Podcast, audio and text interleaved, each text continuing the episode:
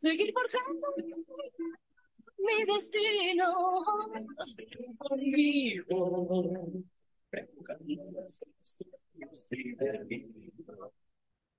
Querido, siempre juntos, siempre alegres, siempre unidos. No hay espacio para el miedo ni el olvido.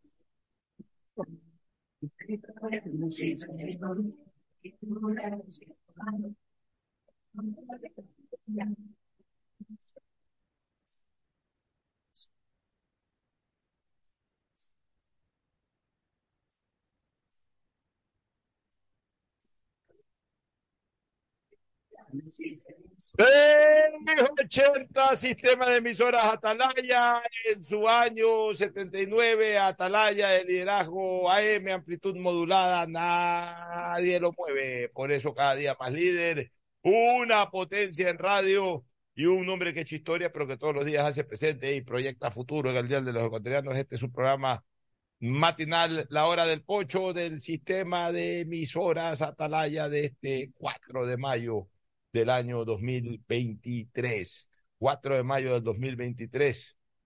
Una jornada o un día un poco gris para los que eh, somos allegados al Barcelona. Caímos ayer en Copa Libertadores. Yo siempre uso esta frase crónica de algo anunciado. Siempre tuve mis reparos y mis dudas sobre el nivel de juego, el nivel de plantilla de Barcelona para jugar Copa Libertadores, para competir, para ponerse al alto nivel de la Copa Libertadores de América que justamente lo representan equipos como el Palmeiras.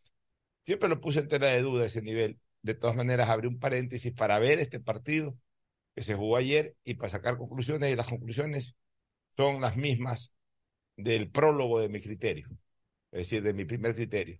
Definitivamente, Barcelona no está para la alta competencia de, de Libertadores, o sea, para, para aspirar a algo importante en la Copa Libertadores. Está para jugar, para hacer lo que ya hizo con el Bolívar de La Paz, que ayer incluso generó un sorpresivo resultado.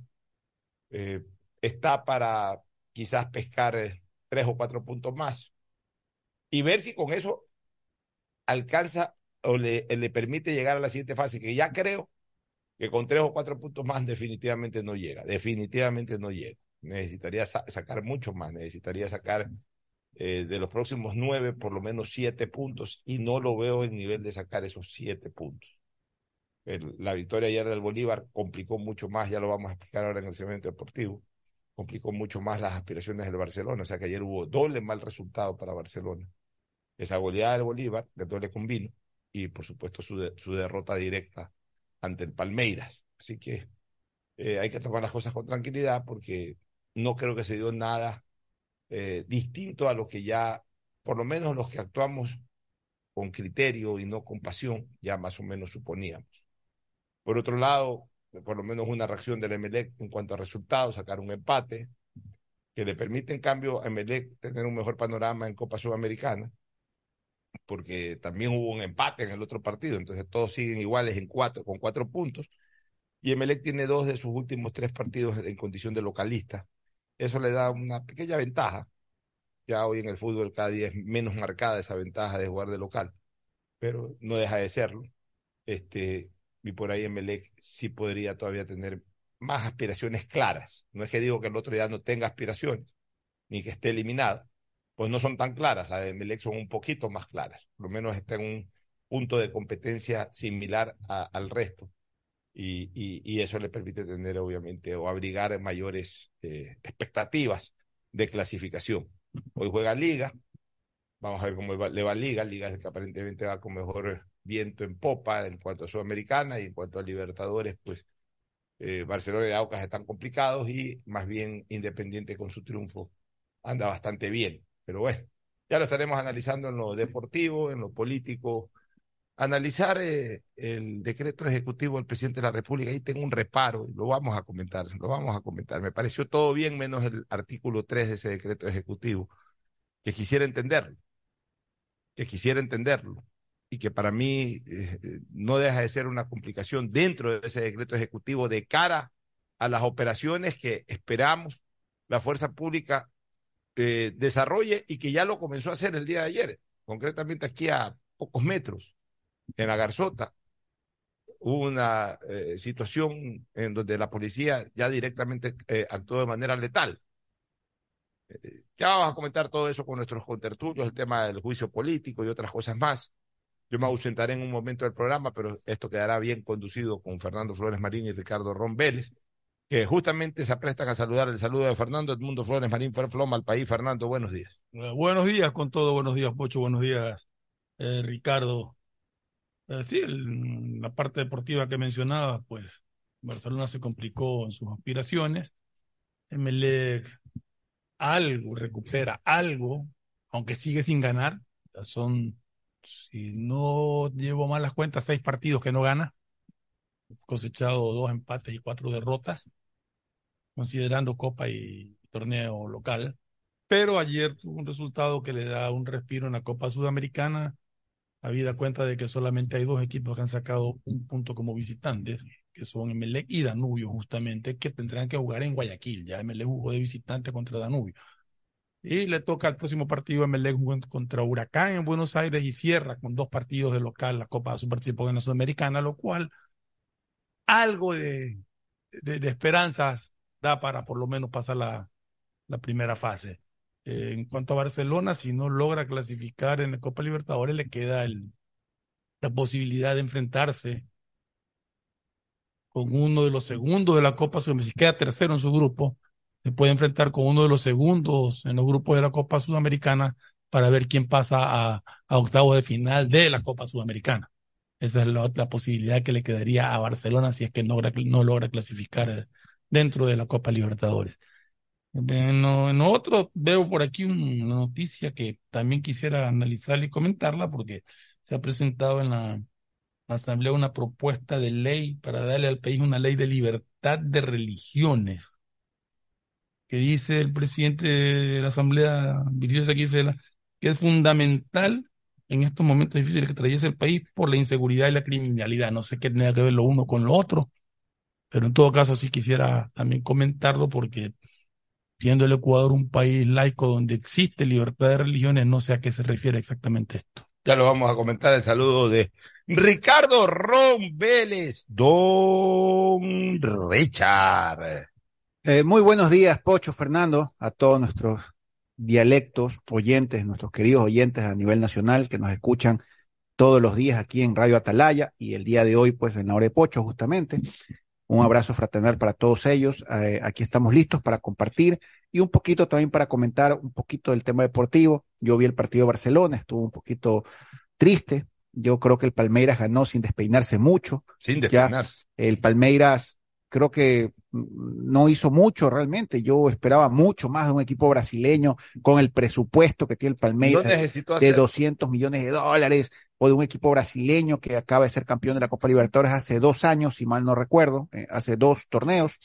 Entonces yo esperaba mucho más y la verdad que me quedé con las ganas, me quedé picado del desempeño de Palmeiras como tal. Palmeiras anda mal, incluso en el campeonato brasileño. Y creo que Barcelona, en el segundo tiempo sobre todo, tuvo alguna que otra oportunidad. y, estoy muy dolido, eh, Pocho, me, gusta mucho lo de Gaibor, pero creo que Barcelona debería meter en una licuadora a Rodríguez, a Bauman y al polaco Fedeye, que a ver si sale un goleador de los tres con más efectividad y más contundencia, ¿no? Porque a veces eh, la cantidad no es importante, sino la calidad. O sea, yo veo que los tres, yo creo que ni el técnico sabe a cuál poner y les da oportunidades a todos, eso sí, a todos les da oportunidades. Los tres no hacen una pierna. Pero los tres no hacen un, correcto, muy buena comparación. Los tres no hacen un Jonathan Alves. No hacen una pierna de Jonathan. Ya, por el coraje, la injundia, el, el todo el, toda la bebencia que le metía Jonathan Alves, que un día yo discutía con un amigo, un dialecto amigo nuestro, mi estimado Pocho José Dumet. Pepito Dumet. Porque, porque Pepito Dumet me decía, un saludo para Pepito José me decía, Ricardo, pero a, a, Alves le rebota la pierna, la, bola en la canilla, Ricardo, no puede parar una pelota. Entonces yo le decía, sí, tienes razón, a veces a Alves le rebota la pelota en la canilla, pero cuando va enfilado, cuando va el cabezazo, cuando va a luchar una pelota, todo el mundo sabría porque eso era como que venía una guillotina No, era, era un huracán ese horizontal, es un huracán. Ese Así que, tipo a veces atacaba él solo y parecía que atacaban tres. correcto, con la potencia y la enjundia, el coraje, la velocidad, la agilidad de, de Jonathan Alves, con sus deficiencias técnicas que las tenía, pero qué coraje que le metía, todo- digno de la camiseta de Barcelona. todo hacía goles en partidos bravos. Bueno, vamos a, a- ahora entrando a la política. Ayer se firmó el decreto ejecutivo número 730 que da cumplimiento a la resolución del CONCEPE.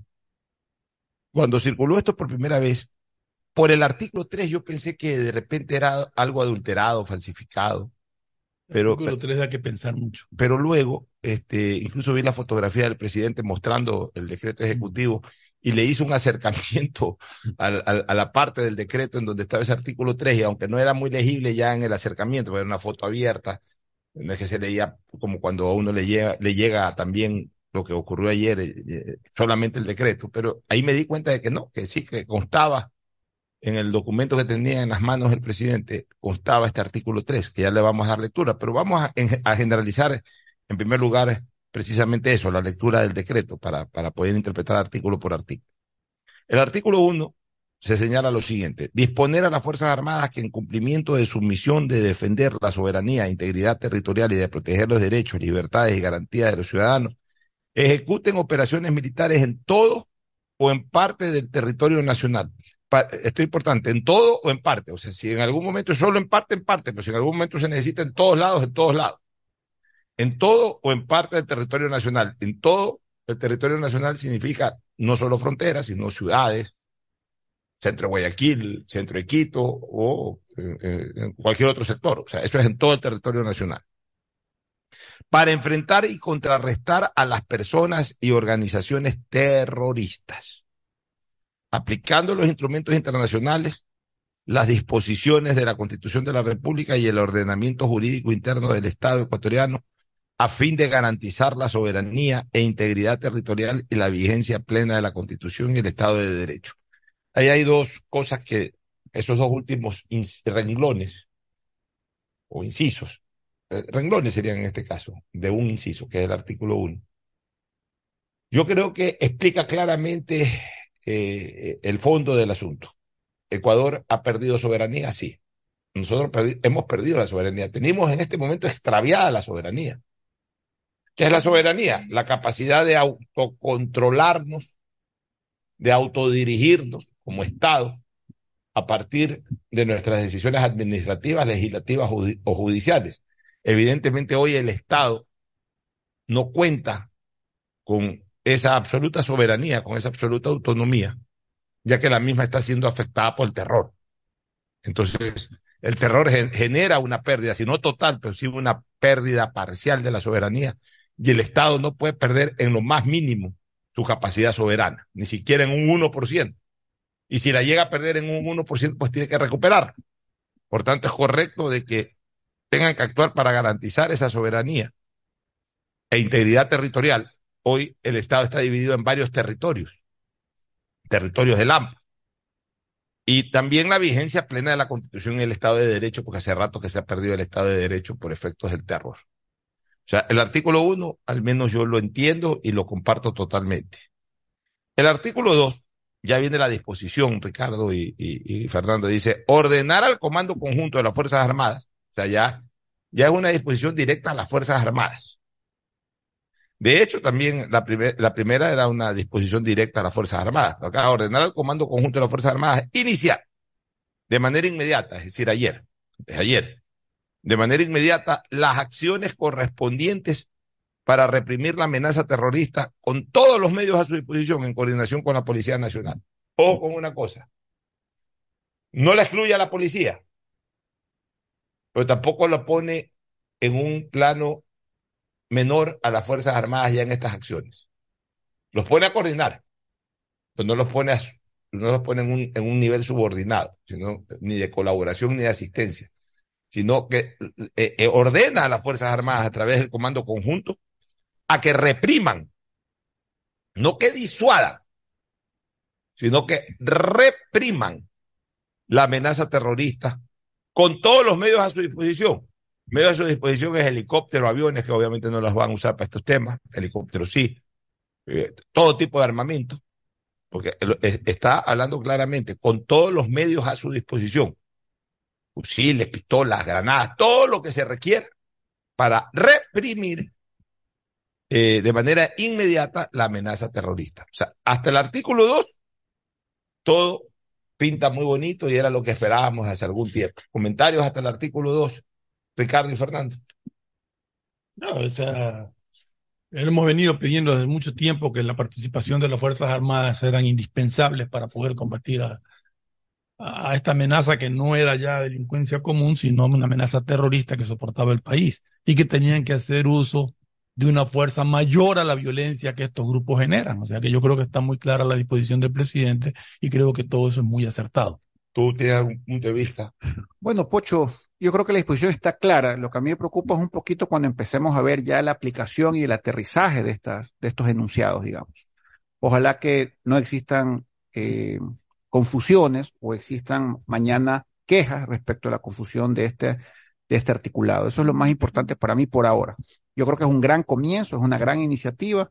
Dios quiera que realmente sea suficiente para nuestros elementos de la fuerza del orden. Bueno, pero aquí vamos al punto número 3, al artículo 3, que realmente es preocupante a mi criterio y que empaña este decreto ejecutivo. Porque no lo entiendo. O mejor dicho, no lo quiero, no lo quiero entender. No es que no lo entiendo, no lo quiero entender. O sea, yo he tratado de encontrar la explicación, o sea, tengo una interpretación y una explicación a esto, ¿no? Pero no, no una justificación, sino una explicación. Bueno, la va a dar. Déjame leer ahora el artículo 3. Dice, disponer al, al SNAI, que es el Servicio Nacional de Atención Integral a las personas, los que manejan las cárceles, ya, no estar con tanta palabrería, ese es el SNAI. Disponer al SNAI, tomar estrictas previsiones de seguridad el personal militar y policial que, como resultado de las operaciones militares y policiales antiterroristas, sean sometidos a procesos judiciales, penales, con la finalidad de garantizar su integridad en los centros de privación de la libertad. Esto a mí me preocupa enormemente porque es como es, es, prácticamente, en, en, una interpretación lógica, es prácticamente como decirles en el artículo 1 y 2, ustedes vayan, repriman, repriman como tengan que reprimir obviamente pues repriman a gente que está generando terror. Pero en el artículo 3, pero es muy probable que se vayan a la cárcel. Y para cuando se vayan a la cárcel, estoy instruyendo al, al SNAI de que ustedes no se han mezclado con los propios terroristas a los cuales terminan metiendo presos, etcétera, etcétera, etcétera. O sea, eso me preocupa. Porque esto evidencia obviamente el divorcio en cuanto a una política de seguridad nacional el hecho de que no estén involucradas todas las instituciones que deberían estar involucradas. O sea, ok, yo como gobierno ordeno, pero no respondo lo que hagan los fiscales, pero no respondo, y bueno, sí, el gobierno no puede responder por lo que hagan los fiscales, o no puede responder por lo que hagan los jueces, pero en definitiva, para la decisión de una política nacional de seguridad, tiene que haber un acuerdo, un, acuerdo superior, un acuerdo que vaya más allá de criterios ideológicos que vaya en beneficio de la colectividad. No se le puede decir a los policías militares salgan a reprimir, pero no respondo, eso sí, no puedo hacer nada si que, si que se, eh, eh, se ven inmersos en un proceso y lo máximo que puedo hacer es que no los mezclen con los delincuentes cuando los llevan presos. La, explicación justamente va por ese lado, Pocho, o sea, explicación, o sea, interpretación de lo que quieren decir ahí. Eh, ya sabemos, y tenemos el caso del policía Olmedo, por ejemplo, que a veces combatir a a criminales, por ahí puede de repente aparecer algún abogado de estos defensores de derechos humanos que salir con alguna acusación y, y decidir que, que, y un juez decidir que le pone prisión preventiva o lo que sea y lo meten preso a un policía o a un militar de el, el mensaje que ponen ahí es de que tendrán que tener un cuidado especial con porque en las cárceles están los cabecillas. Pero eso no se pone en un decreto de esa naturaleza. eso, se lo hace aparte. Eh, eh, exacto. Eh, y además se lo hace en el momento oportuno, si fuera el momento Así oportuno. Es. Que debería de ser de última ratio. Así es. ¿Por qué? Porque lo que yo espero es que el gobierno, como en los artículos 1 y 2, ordene como lo pone incluso el mismo decreto ejecutivo, ordene reprimir las amenazas terroristas, las acciones terroristas, o sea, ordene reprimir. Y que el gobierno sea el primer escudo político y jurídico en quienes lo están haciendo. Sí, es absurdo. O sea, el, esto, esto no se pone, señores. Y si fuera el caso, y si fuera el caso de que mañana a ese grupo de policías que abatió a estos delincuentes aparezca un fiscal, pues bueno, y, y obviamente quiere iniciar un proceso y todo. El gobierno tiene que jugársela, el gobierno tiene que defender, ¿sabes qué, señores? ¿Qué fiscal ni qué nada? Aquí estamos y estamos con cinco mil personas defendiendo a estos policías. O sea, también hacerle sentir el peso político, hacerle sentir el peso popular ante un estado de necesidad como el que vivimos. Pero el poner en el mismo decreto ejecutivo, primero que eh, eh, eh, salgan a erradicar, salgan a, a reprimir las amenazas terroristas, pero en el mismo decreto ejecutivo poner de que, en todo caso, háganlo pero no respondemos si mañana son parte de un proceso. Y si llegasen a ser parte de un proceso y pierden su libertad, o sea, tienen que ir a un centro de privación, lo que sí podemos garantizar es que no los mezclen con los delincuentes. O sea, me parece que realmente eh, eh, ahí esto empaña totalmente el decreto ejecutivo. ¿Sabes cuál es lo que, lo que me preocupa? Que el militar y el policía que leen esto, comenzando por los comandantes, acuérdate que en este tipo de cosas la responsabilidad en un momento determinado sube. Claro. En un momento determinado sube, incluso la, la, la, responsabilidad penal puede subir. ¿Por qué? Porque policía mañana sale a la calle y baja. Entonces le inician un proceso. Mi comandante me dijo que yo no permita que roben y que al primer delincuente que se ponga la, mano, que ponga la mano en una pistola ahí mismo dispare. Entonces también se le van al comandante. Entonces todo el mundo ahora se va a cuidar con esto. ¿Por qué? Porque ese artículo 3 hace culipandear la posición política dura del gobierno que, que, ha tomado el gobierno, hace, cula, hace culipandear esa decisión. Y ante un culipandeo de esta naturaleza, el que tiene que, eh, el que, tiene que ejecutar va a volver a lo mismo de siempre, a pensar dos veces. Porque los policías que se fajaron ayer, que fue antes de este decreto ejecutivo, lo hicieron confiados en que se está hablando de que sí, que ya hasta los militares ahora, salen todos. Ahora Pero está claro. Ya que... mañana ya esos mismos policías, chicas, sí viste lo que salió. Pero está claro también, está claro con este decreto de que nadie puede andar armado ni tratando de crear terror en un ciudadano, porque van a, a, a dispararle, que es lo que pasó ayer. Ya. Pero además, el ciudadano que quiso ser asaltado le tiró el carro encima al delincuente y cuando sacaron las armas del policía los no, no amigo nuestro, no mencionemos el nombre de ese amigo. No sé, no sé quién pero, sea. Pero me parece, yo por la foto vi que era un amigo nuestro. No, no he visto la foto de, de la persona que. Eh, un amigo ya. nuestro, un amigo muy polémico nuestro. un amigo muy polémico nuestro, polémico en el buen sentido de la palabra. Me ¿Por parece... la persona que estaba parada en la foto? Sí. Ahora, ahora, te la enseño sí, en la sí, pausa. Sí, ya, ya, ya, me dio la impresión de quién es. Ya. Este, me parece que no sé si a él fue que lo quisieron asaltar. O estaba ahí de curioso. Carro, estaba de curioso, pero ahí aparece en la foto. Bueno, este, pero el asunto es ese, ¿no? Entonces, este artículo 3 a mí me deja eh, un, un, absoluto mal sabor. El artículo 1 y 2, maravilloso. El artículo 3 empaña el 1 y 2. Tu criterio, Ricardo. Mira, Pocho, yo lo primero que pienso es que ese, ese decreto tenía que haberlo revisado quizás la policía y las Fuerzas Armadas también. Eh, y obviamente todo es susceptible de corregir. Ojalá que lo que tú estás comentando, lo que estoy seguro que mucha gente más va a comentar, llegue a oídos del presidente y si se tiene que reformar el reglamento para tranquilidad de nuestras fuerzas del orden, pues que se lo haga. Siempre hay la posibilidad de mejorar y, y cualquiera una de estas cosas, ¿no? Pero yo comp comparto contigo el criterio de que como que hay una contradicción tanto en los tres artículos. Ya, el artículo 4 dice, pues el Ministerio de Economía y Finanzas asignará o se ordena los recursos necesarios para atender los requerimientos de las Fuerzas Armadas y de la Policía Nacional en el marco del cumplimiento de lo dispuesto en el presente decreto. Esto es bueno. De hecho, ya se ha estado dando porque han llegado armamentos nuevos y están llegando. Ha llegado armamento, municiones y todo, pero lo importante es que el Ministerio de Finanzas, sin mayor trámite, uh -huh. asigne, que es lo que le está diciendo el decreto ejecutivo. Asigne, evidentemente, pues eh, tendrá que ser igual bien respaldado desde el punto de digo, vista de, de tramitología, tendrá que ser bien respaldado cada uno de los creo, pedidos. Creo que, creo que ya lo han hecho porque, y lo han hecho rápido porque eh, la llegada de este armamento nuevo que han anunciado, pero son, fusiles, pero no, no son eh, obsequios o cortesías ah, o no sé. donaciones. O sea, han llegado Eso es de una Israel. serie de, de, armamento y iban a llegar 14 millones de municiones y todo. No sé si Y una cosa, me, me parece que las Fuerzas Armadas no tienen armamento para combatir en las calles, ¿no? o estoy confundido. Me parece que en algún momento leí que las Fuerzas Armadas necesitan un armamento para la seguridad interna y para trabajar en este tipo de cosas. Pero es que estás combatiendo grupos terroristas que tienen armamento mucho más pesado que lo que puede tener la policía para defenderse. en La las Fuerza. Armada. Tiene que combatir con armamento más pesado. Eh. pistola. No, además tiene que usar otro tipo de armamento para combatir.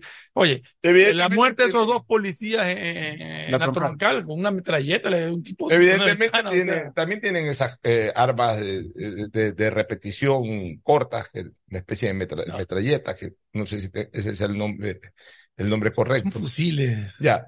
Obviamente tienen fusiles de largo alcance que en algún momento pueden ser necesarios también para esta, para esta lucha. Lo que a lo mejor no van a usar son los cañones y ese tipo de cosas que ya son Por más eso- para, por para eso- campo abierto. Pero, Por eso pero- creo que el fin de solicitarle en el mismo decreto al Ministerio de Finanzas que asigne los recursos necesarios es para que las Fuerzas Armadas se preparen mejor todavía de lo que están para esta nueva iniciativa que tienen ahora de ahora en adelante. el artículo 5 dice exhortar a todas las funciones del Estado para que de manera coordinada apoyen en la lucha contra el terrorismo respetando la independencia de poderes. Este, este, este es un buen exhorto, este ya no es una orden, porque el presidente llega en ese sentido hasta el artículo 4 ordenando, dependen de- del Ejecutivo. Y el quinto es un exhorto a las otras funciones del Estado. Que, a ver, está bien que esté ahí, pero eh, lo, lo, lo, lo bueno era de que no haya, no haya habido necesidad de ponerlo, porque el exhortar significa de que al final no hemos podido hablar con todas las No, no, no, no, pero a ver, si, te- si nos ponemos a revisar quiénes forman parte del CONCEP, están, creo que todas las instituciones del Estado ahí. Sí, pero por eso te O digo, sea, ya hablaron con todos. Ahora lo Ya. que hace es como Digamos parte que- del decreto de decirle. exhortar, pero, pero, pero mira, o sea, yo no sé si es que eh, llegaron a un acuerdo con todos, porque el artículo 3 me deja duda. Porque, porque, a ver, el artículo 3, ¿qué es lo que dice? El artículo 3, ¿qué es lo que dice? ¿Qué es lo que me preocupa? De que en caso de que haya una situación eh, eh, con motivo de la lucha antiterrorista, a ver, si mañana un militar o un policía coge su pistola y mata a su esposa o mata al vecino porque puso música alta, evidentemente no es en la lucha antiterrorista y no necesitan ni estar ahí, sino que simplemente lo procesan y, y tendrán que responder ante la Pero justicia. pongámonos, pongámonos, Pero- pero, pero si ver, pero pongámonos, pongámonos en casos extremos. el caso del Medo. Pongámonos, pongámonos, pongámonos en casos extremos. Que quizás se puedan dar, ustedes son abogados. En esta lucha antiterrorista disparan y matan a tres terroristas, pero también una víctima colateral que estaba saliendo de su casa, le cayó un balazo y murió. Y de repente esa víctima colateral le sigue un juicio por, por, por homicidio, por lo que tú quieras, o por imprudencia al policía. Homicidio in- inintencional, creo o algo así. se- se denomina. Entonces es procesado esa persona. Ese agente del orden. Exacto, ese agente del orden. Entonces, en ese riesgo me imagino que es que, pero, pero no se lo pone ahí, eso yo, yo estoy claro. Pero eso es una posibilidad, por ejemplo. Están todos de acuerdo, pero salió este caso que no tiene nada que ver con la- el combate en sí. No sé, no sé. Te lo pongo como ejemplo, nada más, que podría pasar. Es que, es que se supone que, que en una reyerta de parte de la fuerza pública, eh, si se da ese caso, el, el, el, el policía o el militar no puede responder por un homicidio inintencional en cumplimiento de una política en ese momento eh, superior. Porque imagínate tú, o sea, mañana un, un policía... Lo que pasó en Yaguachi, Pocho, Ya. hace tres semanas. Ya, un Una policía- balacera ya. contra 11 delincuentes. un policía abre fuego porque hay delincuentes que están robando y se arma una... Primero tendría que, que, que ver de, de, dónde salió la bala. Ya, por último, en balística se, se, determina que esa bala fue de, un, de un, una pistola de la policía.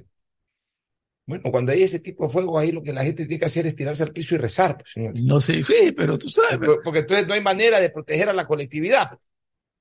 No hay manera Pero, de proteger a la colectividad. Lo que estamos tratando es encontrarle una explicación a eso, ¿no? A eso que está, a ese artículo 3. Ahora, Que no, que yo También- insisto, más allá de que lo quieran advertir o que, lo que, o lo que quieran dar esa disposición, no era en ese decreto que tenían que hacerlo, sino hacerlo Ahora, un también- decreto aparte o, o internamente. también la policía, evidentemente en la lucha, tiene que medir riesgos.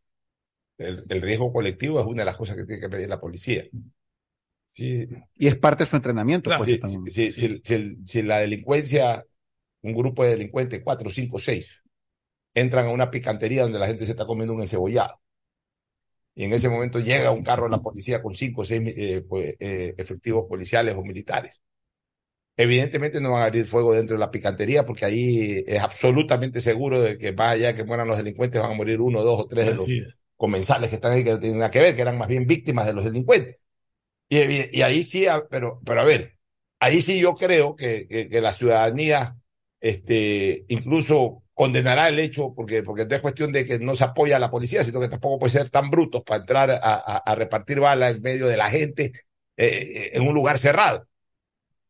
Ahí qué es lo que correspondería hacer. Ya se dieron cuenta del, acto, dejar que se consuma el acto, pero ya estar estratégicamente ubicados para que cuando salgan y ya estén aislados estén separados de ese grupo que podría ser afectado en una reyerta, ya cogerlos afuera, como quien dice, cogerlos en una esquina, en un lugar en donde los puedan cerrar, en donde se pueda concentrar la acción bélica, se pueda concentrar solamente en esas personas. Pero así mismo puede pasar, Fernando, de que de repente una situación eh, eh, en la calle, se da una cuestión en la calle, en donde no es que está todo el mundo ahí aglutinado alrededor, pues se da una cuestión en la calle y, y, y hay un cruce de disparos, porque además por último el delincuente dispara primero al policía, el policía responde, no va directo, sino que va a otra persona. O, atraviesa una pared, una ventana. O una ventana y le pega a alguien. Entonces cuando hay ese tipo de cosas, lo correcto es tirarse al piso y rezar. Pero pues, estamos viviendo una situación de esa naturaleza, pues no es que tampoco se produjo una situación. Ponerse a buen recaudo. Se, se, se produce una situación dolorosa y ya por eso tírale todos los cañones y mételo preso y todo, porque, o sea, el policía el policía actúa con responsabilidad, sí. El delincuente actúa con absoluta irresponsabilidad. El delincuente coge, dispara, mata al que le da la gana y, se pone a salvo y punto. El policía no, el policía tiene que pensar en su grado de responsabilidad, pero tampoco podemos exigir a un policía de que haga una, una operación absolutamente perfecta. O sea, que nunca corra el riesgo de que de repente en una bala perdida alguien salga lastimado o peor aún, alguien pierda la vida. Nos puede pasar cualquiera. Yo mañana me puedo morir porque estoy ahí. O sea, no es que lo estoy diciendo, ah, porque a ti no te pasa. También me puede pasar, pero también tenemos que entender una cosa. De lo contrario, entonces los delincuentes que están robando en las ciudades, no es que están robando en lugares aislados. Están robando en las ciudades, están matando en las ciudades. Entonces, bajo ese criterio, entonces no se puede hacer nada. bajo ese criterio, entonces no se puede hacer nada. Y lo que no podemos renunciar es a eso, justamente, a que no se puede hacer nada. Me parece que ese artículo no, no, fue, no fue propicio para ese decreto ejecutivo y puede poner en tela de duda la acción de los miembros de la fuerza pública. En el resto estoy totalmente de acuerdo, lo suscribo, con excepción de ese artículo. como te digo, yo creo que eso debió ponérselo en un decreto aparte, interno, una disposición directa, pero no ponerlo en el decreto en que está autorizando el uso de, de las armas contra, los, contra grupos terroristas. Así es. Bueno, vámonos a ir a una pausa Luego de la misma, eh, eh, entramos al tema político con Ricardo y con Fernando, voy a tener que ausentarme un rato, este, y, analicen, pues, junto a nuestros oyentes, eh, las novedades políticas en torno al juicio que se va a dar en, en, los próximos días. Todo parece indicar que después del 14, ¿no? Hay novedades, ya se confirmó la salida de la señora Mendieta, de Narváez Mendieta, lo dijimos ayer, para nosotros era más o menos como que Palmeiras le gane al Barcelona, así de probable era de que la señora Narváez Mendieta se desafecte del PCC. Y faltan más. Porque su principal, porque su principal conexión con el PCC, que era su hermano, que fue quien la recomendó, quien la pidió, también ya hace algún tiempo dejó de ser parte de la estructura. Entonces, caía por supuesto que si alguien se iba, podía ser ella, alguien adicional al asambleísta Ortiz. Tú dices que pueden ser más o que van a ser más, por eso lo aseguras. Yo lo dudo como dudo totalmente de que se desprendan o se desvinculan de, desvinculen de la bancada correísta asambleístas. Pero la política da sorpresas. Día a día, minuto a minuto. Uno está hablando acá, explicándole a la gente una serie de cosas y ya se están cocinando cosas allá en la asamblea. O sea, en política, la política es un mundo aparte, señor. Un mundo que no es fácil entenderlo y a veces ni siquiera es fácil informarse de lo que está ocurriendo, sino cuando ya se dan los hechos consumados. No descarto pero veo difícil de que haya más desgrane, tanto en el PCC como la posibilidad de un desgrane en el correísmo. Yo creo que más bien eh, el gobierno está apuntando eh, adhesiones al, a la no censura y destitución por otros lados. Sigue siendo la misma eh, bancada de Pachacuti, Izquierda Democrática y otros más que igual andan sueltos por ahí y que igual en algún momento le dieron el voto a los, eh, dieron votos para ese, para esa mayoría de 104. que es lo que el gobierno referencialmente ha venido tumbando. Ahora, ¿en cuánto estará el conteo a estas alturas? Una pregunta muy complicada de contestar. Pero ya estarán aquí Ricardo Ron y Fernando Flores Marín para analizar. Pausa y volvemos. El siguiente es un espacio publicitario apto para todo público. ¿Aló? ¡Felicidades! Estás participando en la llamada ganadora. Solo debes responder que necesito una promo para hacer la promo del año. Um, que tenga muchísimos premios y que participar sea facilito. Respuesta correcta. Ahorra y gana con la promo del año de Banco del Pacífico. Por cada 25 dólares en tu ahorro programado sumas una oportunidad para participar por premios increíbles cada mes. Todo el año. En marzo participa por un viaje a las Islas Galápagos.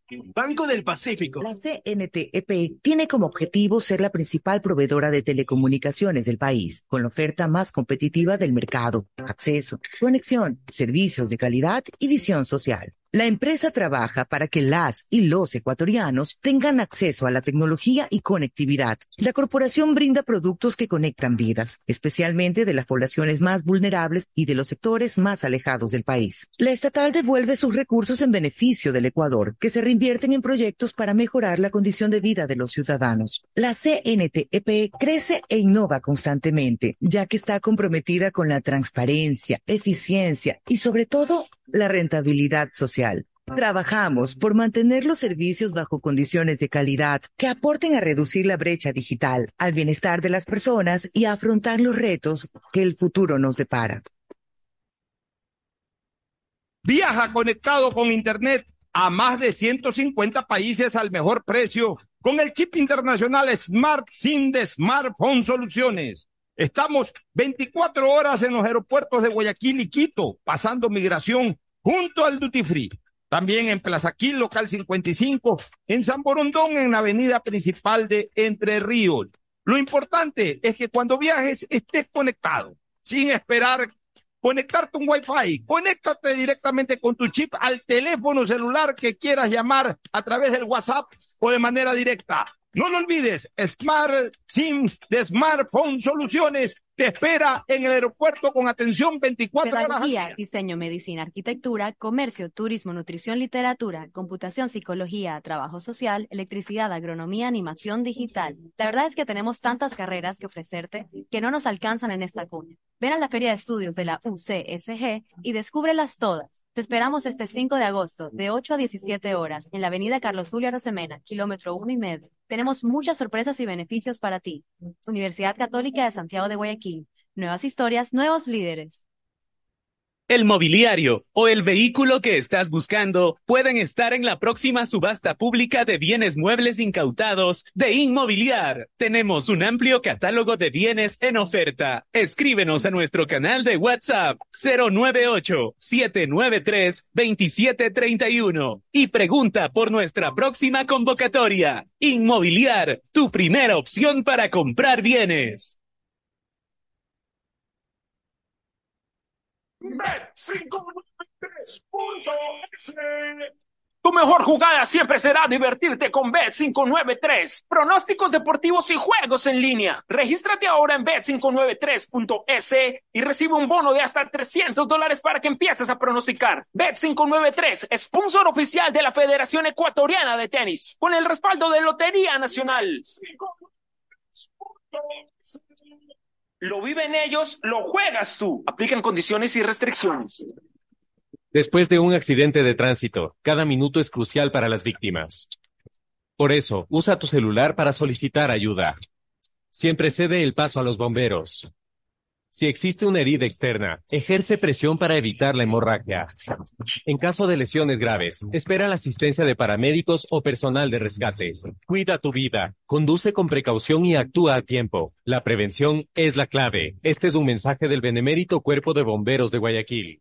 Si la placa de tu vehículo termina en 4, realiza la revisión técnica vehicular durante todo el mes de mayo. Paga la matrícula y separa un turno desde las 7 de la mañana en el Centro de Matriculación Norte, en la vía Agaule y en el sur, en la avenida 25 de Julio. Los sábados se atiende de 7 a 13 horas. No lo olvides. Todas las placas terminadas en 4 realizan la revisión en mayo. Hazlo con tiempo y cumple. La ATM trabaja por tu movilidad. Hola, vengo del futuro a contarte cómo será. Todo estará cerca. Pista de aterrizaje de drones a tu disposición. En las noches shows de fuentes de agua y luces desde tu balcón. Todo digital y la seguridad estará controlada por reconocimiento facial. Oye, oye, ¿tú estás hablando de Aqua Gardens? Eh, sí, amiga. es que acabo de venir de ahí. Descubre una ciudad para el futuro en Los Ceibos. Aqua Gardens, un proyecto con el respaldo de Pronovis y Coloncor.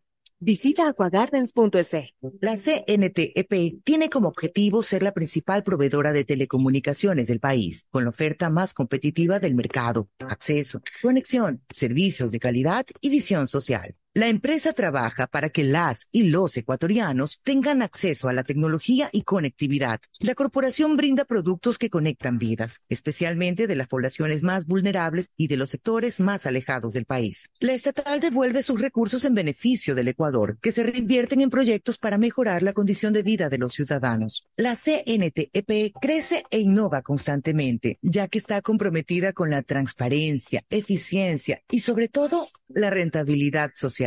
Trabajamos por mantener los servicios bajo condiciones de calidad que aporten a reducir la brecha digital, al bienestar de las personas y a afrontar los retos que el futuro nos depara.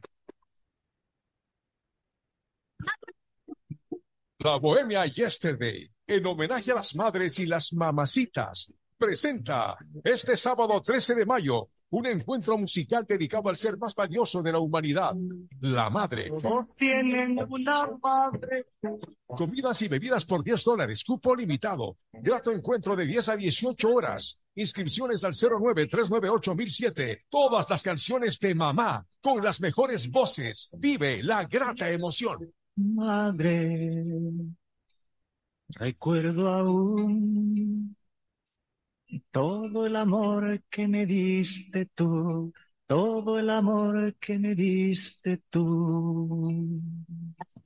Fortín Bingo regresó a Mole el Fortín, pero esta vez más regalón que nunca. Sí, por cada 15 dólares de compras recibes una cartilla para jugar y poder ganarte dos espectaculares autos Renault, uno para mamá y uno para papá. Además de fabulosos combos de línea blanca, juegos de muebles y cine en casa. Recuerda, Fortín Bingo para mamá y papá, la promoción más regalona del año, porque Mole el Fortín en promociones te conviene. Auspician La Ganga y Mueblería Palito. Protege tus ahorros con una inversión segura y de alta rentabilidad. Participa en nuestras subastas públicas de bienes inmuebles. Tenemos casas, terrenos, departamentos, parqueaderos y más. Escríbenos a nuestro canal de WhatsApp 099-477-3181 y pregunta por nuestra próxima convocatoria. Inmobiliar, tu primera opción para comprar bienes. ¿Cómo reaccionaría mamá a un premio de 20 mil dólares?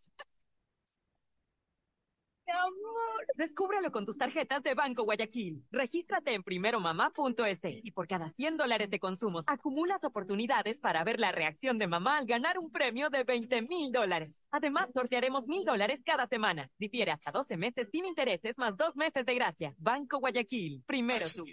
que es mejor nunca tener que escuchar. Porque cada motor es diferente.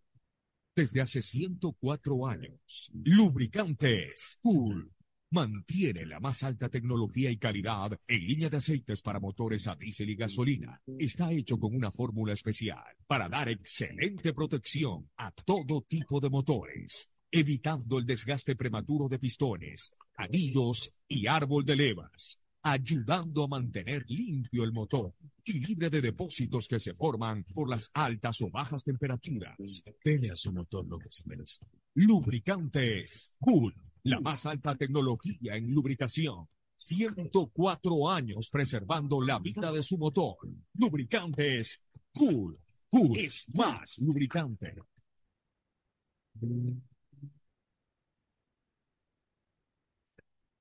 Fin del espacio publicitario.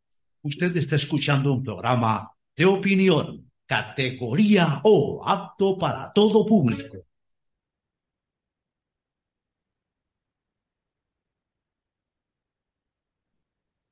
Camino sobre tu piel morena y siento tu latido. Bueno, estamos de regreso. Eh, sigamos un poco analizando. Ah, pero que- antes, antes, la mesa sí, pero antes que nada, yo sí quiero conversar contigo un poquito de lo que ha pasado el día de ayer en Quito con el metro de Quito. Ah, sí, con, la- con el el, tema de, ayer empezó a operar. de la falta de personal para Sí, la, verdad que, o sea, yo no soy quiteño, eh, no es que les tengo envidia, me da mucho gusto que la ciudad de Quito tenga un sistema de metro. Creo que la ciudad de Quito, más que Guayaquil, necesitaba una, una estación, una- un sistema de metro subterráneo. Tú, y yo sabemos, eh, Fernando, y los quiteños más que nosotros, que el sistema, que la ciudad de Quito es como un chorizo, que corre de sur a norte del Es una Ecuador ciudad larga. una ciudad larga, que tiene básicamente tres calles principales, la 10 de agosto, la Avenida de la América, los Chiris y la 6 de diciembre, que son las que corren más o menos a lo largo de, sobre todo el norte de la ciudad, pero definitivamente la olla del Guayabamba, que es donde se asienta la ciudad de Quito, eso lo aprendí en el colegio, es, es alargada, es angosta pero alargada. Entonces, una, un metro realmente es extremadamente útil para una ciudad como Quito y extremadamente necesario también. Yo creo que en el momento que se tomó la decisión, quizás ha salido más caro de lo que se esperaba desde el primer día, pero bueno, eh, ya está hecho, ya lo que hay que hacer es, es mejorarlo y culminarlo. Entonces yo creo que es necesario para los quiteños. Los quiteños deben estar felices. Es más, lo que ha pasado el día de ayer me demuestra que los quiteños desesperadamente quieren usar ya el metro, que lo necesitan Sí, y que van a cortar enormemente los tiempos en relación a las distancias que normalmente tú te tragas en Quito. Yo creo que hicieron al revés las cosas los señores que operan el metro. Porque siendo novedad, la gente lo iba a usar no solamente por la necesidad, sino por curiosidad. Era una novedad, algo nuevo. que Inicialmente iba a mezclar lo turístico con la necesidad. Entonces, pon personal. Y si después ves que hay exceso de personal, limítalo. Pero no pongas escasos personales para no poder atender la demanda después y crearse el caos que se creó. Porque el, ca- el caos fue bastante fuerte, Fernando. O sea, empujones, atropellamientos, esperas de hora y media, de hora y media para comprar el Para ticket, comprar el ticket. no para entrar Por eso me refería. al metro. Entonces, yo creo que ha habido hasta ingenuidad, Fernando. Un poquito de ingenuidad para un manejo de un sistema de dos mil millones de dólares. Sí, ecuatorianos, sí, quiteños, el sistema ha costado dos mil millones de dólares, un país pobre como Ecuador, pero era necesario para los quiteños, porque realmente yo creo que ya en, cuando han transcurrido, lo que yo siempre digo, ya han transcurrido 23 años del siglo XXI, y a estas alturas con la tecnología, con el celular, con, con, con el, eh, discúlpame, no me acuerdo este, eh, esto que sirve cuando tú pones una pantallita que tiene el código de barras, El código código de barras, o sea, con tanta tecnología que hay pendiente, yo creo que se hubiera arrancado de mejor manera. Es más, esto ha servido para que el alcalde electo, don Pavel Muñoz, le haga un jalón de orejas muy fuerte a Santiago Guarderas como alcalde aún en funciones al respecto. Básicamente lo que le ha pedido es, hermano, deja esa nota ahí, no hagas nada, tranquilo que ya llego yo. Por favor, no te metas, le ha dicho en pocas palabras en el comunicado formal del señor Pavel Muñoz al señor Santiago Guarderas. Entonces, por un lado, yo sí quería comentar esto. Creo que la ciudad de Quito lo necesita. Creo que la ciudad de Quito lo va a usar con muchísimo cariño. Quito es una ciudad que te asfixia en el tema del tránsito y el tráfico. Y además, ya más allá de, de opiniones a favor o en contra del metro, ya está el metro. Ahora lo que hay que hacer es que funcione Pulirlo. óptimamente para beneficio de todas las personas. Por ejemplo, otra de las cosas que yo escuchaba en las tantas críticas que ha habido durante el transcurso del día es que, por ejemplo, no hay señal celular en los túneles ni en las estaciones subterráneas, lo cual a mí me parece un- una ingenuidad, o sea, un, un desvarío, o sea, un olvido, porque era fácil tratar de buscar con las operadoras de celular del Ecuador para que a su vez pongan repetidoras entre las estaciones.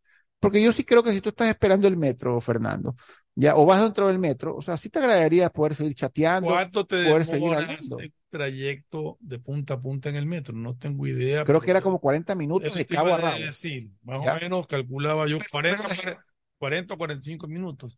Hay personas, médicos, o una serie de personas que pueden utilizar el método y, y no puede estar 45 minutos incomunicado. Incomunicado. Eso, eso me parece que es un error demasiado básico, Fernando. Yo creo, no puedo creer que a nadie se le haya ocurrido eh, conversar con las operadoras para de una u otra forma, para un sistema que va a trasladar miles y miles y miles de personas diarias en la ciudad de Quito, para eso está programado y planificado, no se les haya ocurrido Estudiantes, oficinistas. correcto, preparar eso. O sea, porque peor aún con las inseguridades que uno está preocupado, que, siempre estemos este, comunicados para nuestros padres, esposos, esposas, hijos, etcétera, etcétera. Entonces, ahí como que hay un capítulo que se lo dio a Cervantes en la administración de don Santiago Guarderas, y adicionalmente a eso, pues parece que no hay suficientes, eh, quizás algún centro médico también, o sea, escuché muchas críticas durante el día. Yo igual aplaudo a los quiteños en este sentido, está muy cerca ya que funcione el metro, que la experiencia de ayer le haya servido para este, buscar soluciones y, y mejorar todo el En sistema. todo caso, son cosas solucionables. Correcto. Cosas sí. que, tienen que, que no deberían de haber ocurrido, pero ya ocurrieron, que sirva de experiencia y que se solucionen. Bueno, Fernando, es nuestro primer metro en el Ecuador, también danos chance, danos chance, pues también. Pero, pero es que eso- O sea, en Estados Unidos tienen metro hace 200 años, en, en Europa, en Francia, en España, Madrid, París, pero, Londres. pero como te ¿ya? decía, ¿cómo es posible que no hayan previ- prevenido que iba a haber esa afluencia de gente? Que la gente iba a ir por novedad, que la gente iba a ir por necesidad, que la gente iba a ir por turismo y que iba a haber una aglomeración. Pongan el personal suficiente. Y si tocó tener un poco de personas ahí que no estaban haciendo nada porque los demás se abastecían, bueno, pues ya después retiras personal. O sea, si vamos a hacer la antigüita de la boletería para comprar la entrada, como en la Metrovía, que todavía existe, por lo menos había que prever un poquito más de personal. Tengo entendido que hay contratada una empresa operadora, Fernando. O sea, no, no es que, no es que opera la empresa pública de movilidad de Quito, la que maneja el metro, o el municipio directamente. Hay una empresa contratada que cobra 6, 8 millones de dólares al año, no me, no me acuerdo Para exactamente, operar. por operar el sistema de metro, por todo el manejo tecnológico de los tiquetes, básicamente, y de los, y de los, y de los, y, y de la posibilidad de adquirirlos. Entonces, esa es la que ha fallado, mi estimado Fernando, y ha fallado feo, Fernando. Ojalá que eso lo puedan resolver. Y buen trabajo tiene el alcalde Pablo Muñoz, el próximo alcalde, que ya se posesiona, ya Fernando, ya faltan pocos días, ya faltan que ocho días, nueve días, diez días faltan ya para El que Día se de la. Madre. El Día de la Madre, el día domingo, y empiece pues a poner un poquito de orden para nuestros compatriotas quiteños, y ojalá pues que todo salga maravillas y que el precio sea redituable y que de alguna u otra manera el sistema empiece a funcionar ya de manera fluida. Así pasó aquí también en Guayaquil, este Fernando, cuando inició la metrovía, Siempre que se esas cosas inicia algo, esas cosas. esas cosas nuevas como que nos mueven un poco el piso, nos quitan la alfombra de los pies y como que hasta que nos acostumbramos, así somos los ecuatorianos, los guayacos, los quiteños, pero ya cuando nos acostumbramos ya la cosa fluye, hermano. Volvamos al tema del político, Ricardo, de, de, de estas desafiliaciones o separaciones de partidos políticos. Tú el día del día martes, si no me equivoco, nos decías que habías escuchado de, la, de que eran cinco, cinco posibles afiliados al Partido Social Cristiano que se retirían de, Claro, que Pocho no me creía. Pocho no creía, yo tenía, yo decía que tenía entendido que eran tres, no cinco. Claro. Bueno, de hecho, ya van dos. A mí Por eso. falta uno, a ti te faltan Mira, tres. yo hace dos semanas dije que se iban a ir cinco socialcristianos, Correcto. ¿ya? Y di tres nombres, Geraldine Weber, eh, Karen Noblecilla y Eliana Narváez, la hermana de Dalton Narváez. Y siempre hago esta reflexión porque Eliana Narváez no fue elegida. Dentro de los cinco nombres que tú dabas también estaba el Ortiz. Ortiz no lo sabía. Ortiz no- Ah, eso no yo lo sabía que eran cinco, pero tenía tres nombres. Ah, Ok. O sea, el chisme Ya. llegó incompleto. ¿Ya? Entre esos, Eliana Narváez, que yo siempre hago hincapié que ella no fue electa directamente en la papeleta porque ella era, Era suplente de César Ron.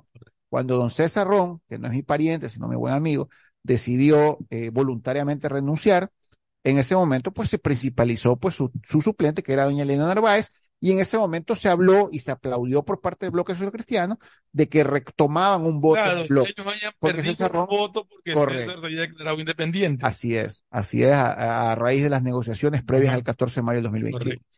Pero la información que yo tenía era esa, y todavía pienso que Geraldine Weber y Karen Noblecilla, con nombres y apellidos, no van a terminar siendo parte del bloque hasta que llegue el día Pepa, que es el día, perdón, el día Pepa, esto quiero tratar contigo, Fernando, ya no, el, el día Pepa no es el día de la elección, pero en el día, el día de la supuesta votación para censura e institución del presidente de la República. El nuevo día Pepa es el 14 de mayo, que es la reconformación de las comisiones legislativas del CAL, del Consejo de Administración Legislativa, presidencia, presidencia y vicepresidencia de la Asamblea.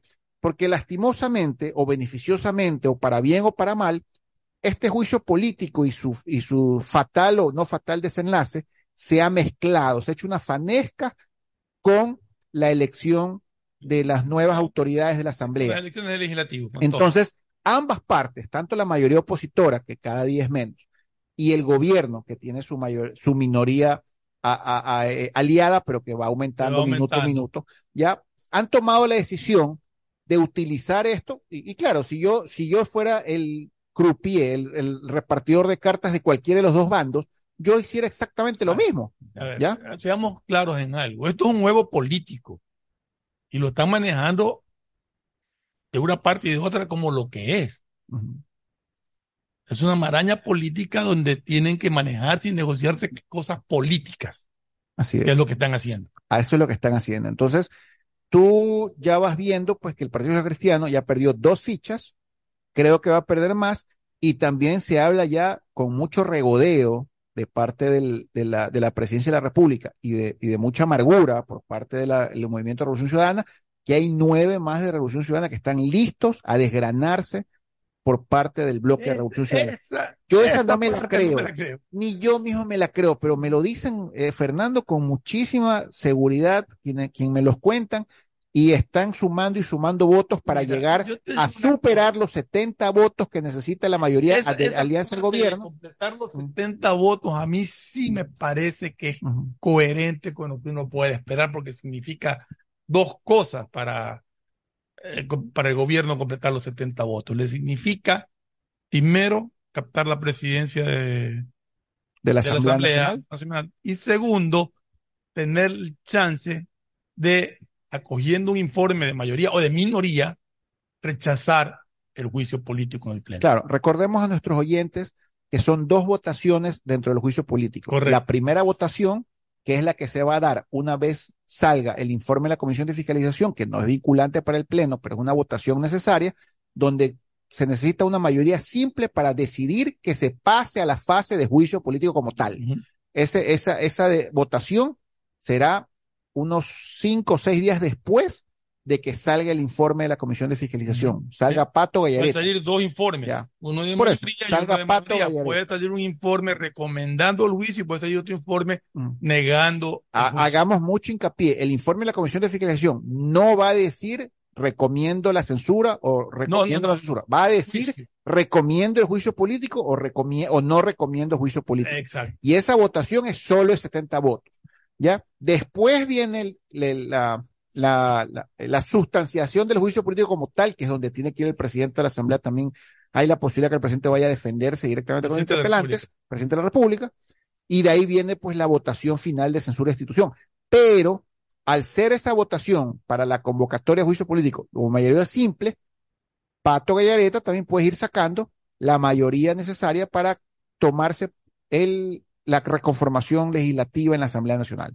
Eh, para, o sea, para censurar al presidente ya en la segunda fase necesitan 92 votos. claro, pero sería chévere que, que, el- que la- que haya más de 70 votos que no lo llamen a juicio político al presidente y ahí murió el procedimiento. ideal para el gobierno. Entonces, don Henry Cucalón, que no es un viejo en e- que, que no es un, ino- un ingenuo en esto, sino que ya es viejo en esto, don Henry está moviendo las fichas necesarias para armar una mayoría superior a 70 votos e impedir que él se llegue a juicio político como per se al presidente de la República y adicionalmente conformar una mayoría adherente al gobierno en la Asamblea Nacional, con lo cual don Henry cumpliría y sería un héroe, ¿no? Pues ahí habría que celebrarlo a don que- Henry.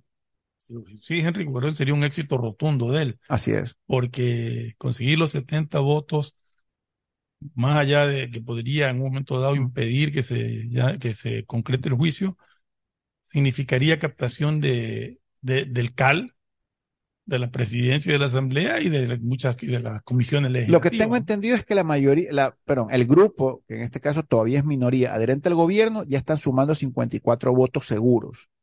Les faltan 16 para llegar a 70. Pero si suman estos nueve de Revolución Ciudadana y dos más de socialcristianos, serían 11 y 54 más 11 son 65. Faltarían cinco o seis votitos para llegar a esa mayoría, pero como yo siempre digo, Fernando, a medida que suman asambleístas, es más fácil sumarlos. Los difíciles son los del último, esos son los más difíciles de sumar y de convencer, ¿no? Ah, pero también tiene que tomar en cuenta que en política se juega todo. Aparte que Correa y Bono están amarrados tampoco, pues. eh, política juega todo y tiene que estar muy atento porque eh, estás sumando por acá y de repente alguien te está sacando por acá y te empiezas a restar. Y tú dices, sumé tres, pero no sabes que perdiste por el otro lado dos o tres también. Tengo entendido. Tiene que tener mucho cuidado en este juego político de ese tipo de cosas. Pero si tú me dices que hay 54 votos según los informes que has recibido, quiere decir que Pachacuti y Izquierda Democrática están O sea, mira, Pachacutic, la gente se confunde. Pachacutic, una gran mayoría está con el gobierno, Fernando. Yo te diría que son alrededor de 16 votos de Pachacutic, de los Son 23, 23, ¿no? que están con el gobierno. ¿ya? Lo que pasa es que, claro, tú escuchas hablar a Ricardo Vanegas, escuchas hablar a Isela Molina y escuchas hablar Claro, hay unos que a no Mónica. Velázquez. Hay unos que no hablan. Y del lado opositor al gobierno escuchas hablar a Mireya Pazmiño y ya ni siquiera a Peter Caló, porque Peter Caló tiene un Claro, problema un grave problema de personal. una supuesta violación. Mario Ruiz, ¿ya? eh, Eh, Mario Ruiz también, perdón, habla a favor del gobierno, sí. ¿ya? Y Darwin Pereira, sino que se opone, se opone al, al juicio. nos engañemos, ya. Y Darwin Pereira, que era un opositor, pero acérrimo del gobierno, ahora veo que cambió el discurso. Entonces yo me confundo, me, me limpio el hacer en los oídos y me, me restrego los Quispe ojos. Ya no habla. Eh, Quispe, o sea, entonces, obviamente, ahora hemos dado siete nombres de 23, pero hay 16 que tú ni sabes cómo se No, llaman. no, Con el profundo respeto que se merecen los otros asambleístas de Pachacuti, con todo cariño, ni siquiera abren la boca. Entonces, si los manes no opinan ni abren la boca, tú no puedes deducir ni puedes presumir para dónde jalan. Pero yo lo que tengo entendido es que dentro del bloque Pachacuti, tanto Mónica Velázquez como Ricardo Vanegas están conformando una mayoría adherida al gobierno bastante fuerte. Son alrededor de 16 votos. ¿Ya? Por eso es la De disputa. hecho, ya se han escuchado voces tanto de, de Mónica Velázquez como de Vanega, como de Mario Ruiz y, y algún otro asambleísta. Creo que, creo que el mismo. Gisela Molina también. Sí, Gisela Molina también y este, eh, que te acabas de mencionar, Pereira. Darwin Pereira. Darwin Pereira. Que a ellos nadie les va a obligar a votar como, o sea, nadie les va a decir cómo tienen que votar. Que ellos van a votar como ellos creen que, van, que tienen que votar. Así es. Entonces eso ya te permite a ti deducir Eso, eso, eso, de que están a favor del eso gobierno. por las amenazas de Churuchumbi de aplicarles la justicia indígena. Bueno, es que en algún momento, Fernando, lo hablamos aquí y también lo mencioné en nuestro programa Calor Político Atalaya, de que la jugada de Churuchumbi podía un poco patear el tablero de Pachacutic, porque Marlon Santi ya está de salida y Marlon Santi, seamos honestos, don Marlon Santi, que es el coordinador que todavía está en funciones porque no se ha posesionado el nuevo, no sé si el tribunal... Todavía no lo definen. No, todavía no lo definen, pero yo creo que se lo va, mira, Fernando, yo creo que se lo van a bajar a Churuchumbi. Y ahí se va a armar una guerra, Ahí ahí, se va- ahí se- una guerra, pero una guerra, guerra, pero de puñete y todo, pues, ¿no? Viendo unos videos de, de la sesión de es impresionante cómo puede ir gente armada con lanzas a una sesión de esa. No están en su territorio, Eh, están en la ciudad capital. Sí, Fernando, pero yo creo que el problema radica básicamente y el fundamento de la impugnación que ha hecho eh, doña Gisela, perdón, doña Mónica Velázquez, es básicamente que el padrón estuvo adulterado. No, eh, pero es que, Ya. es que justamente llegar- más allá de las lanzas o, no, o de que tumbar la justa- puerta y todo. que justamente llegar con las lanzas y todo fue para apropiarse de los, de los padrones electorales y cambiarlos y obligar a registrar gente que no estaba registrada para votar. Bueno, eso es lo que ella alega, Sí. ¿ya? Pero del Tribunal Electoral también está dividido, Fernando. El presidente, el presidente. presidente está del lado de Churuchumbi e Y de Isa, y los otros dos miembros del tribunal están, de- están en contra. Entonces, ahí también se cuelan, se, se cocinan unas papitas también, Fernando, bien complejas, porque el Tribunal Electoral que fue elegido por Pachacuti está dividido, ¿ya? Entonces no sabemos cómo va a acabar esa impugnación presentada, pero de lo que yo tengo entendido, se lo quieren bajar a Churuchumbia como de lugar. Por eso ayer salió Marlon Santi a decir un momento, yo sigo siendo el Y- coordinador y nacional. tiene razón. ¿ya? Porque no, no, no, no está todavía definida la situación del señor Churuchumbi, ¿ya? Yo no sé cómo acabar eso, pero a mí lo que me da pena es mi paisito como siempre, porque yo creo que si se lo bajan a Churuchumbi, se arma una guerra.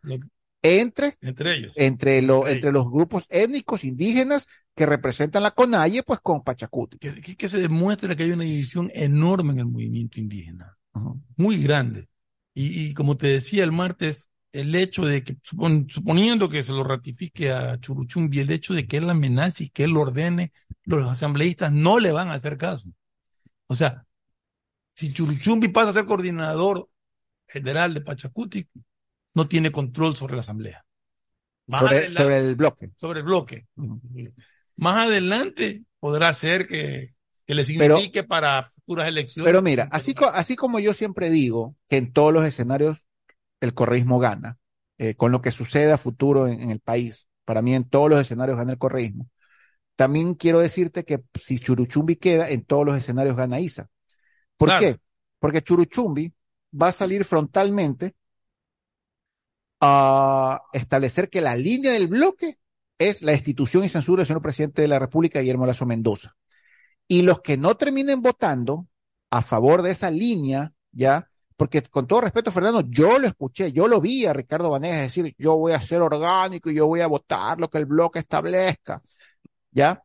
Eh, si, la, si la gente vota diferente a lo que la línea del bloque Pachacuti establezca, que es la censura y institución del presidente, va a haber expulsados, pues, este, claro. Fernando. Va a haber expulsados. va a haber renunciados también. Va a haber renunciados también. Entonces, eso le va a servir a ISA para servir de, de, de, de material, de combustible, para asusar a las bases, ¿ya? Y argumentar que todos los del bloque Pachacuti son unos traidores. O sea, yo, es que es como que yo le estoy escuchando, es como que lo estoy viendo a Leonidas Isa, ¿ya? Pero si, si se quedara Mónica Velázquez, ¿ya? Eh, de coordinadora de Pachacuti, y la línea del bloque es salvaguardar la democracia y evitar ser usados por el correísmo como nos han usado en otras épocas, que es lo que dice pues doña mm. Mónica Velázquez, eh, le va a faltar combustible a ISA para asusar a las masas. Entonces yo creo que si se queda Churuchumbi, más allá de lo que pase, o que Vanegas, o Mónica Velázquez, o Darwin Pereira, o Gisela Molina voten en contra de la censura institucional del presidente, ahí va a haber mucho material incandescente para don Leonidas Isa para poder asusar a las bases y establecer que ha habido traidores dentro de Pachacuti y, armar el relajo que él está preparando para armar. Porque yo creo que a eso vamos. Yo siempre he dicho, Fernando, si el presidente de la República se salva de esta censura, yo creo que el país va a entrar en una época diferente a lo que estamos viviendo ahora, sino una época un poquito de movilizaciones y de muchos eh, símbolos de fuerza en las calles que también van a ser duros para el presidente eh, poder sí, sobreponerse. Todo esto es duro y el país no está en capacidad de aguantar ese tipo de cosas. Y, uh -huh. y, y, aquí lo triste y lamentable es que no piensan en el país y solamente piensan en intereses personales. Porque si el, el presidente logra superar esto, y lo que queremos es paz y tranquilidad para trabajar, para producir, para recuperarnos. Pero a esta gente no le interesa. A esta gente le interesa el caos y el provecho que puedan sacar. Y lamentablemente el país paga las consecuencias. Ya, aparte que hay otro tema importante, Fernando. Para Leonidas dice es fundamental captar el control de Pachacutic para poder manejar las candidaturas del 2025. El coordinador sí. nacional es el que inscribe la candidatura sí. en el Consejo Electoral.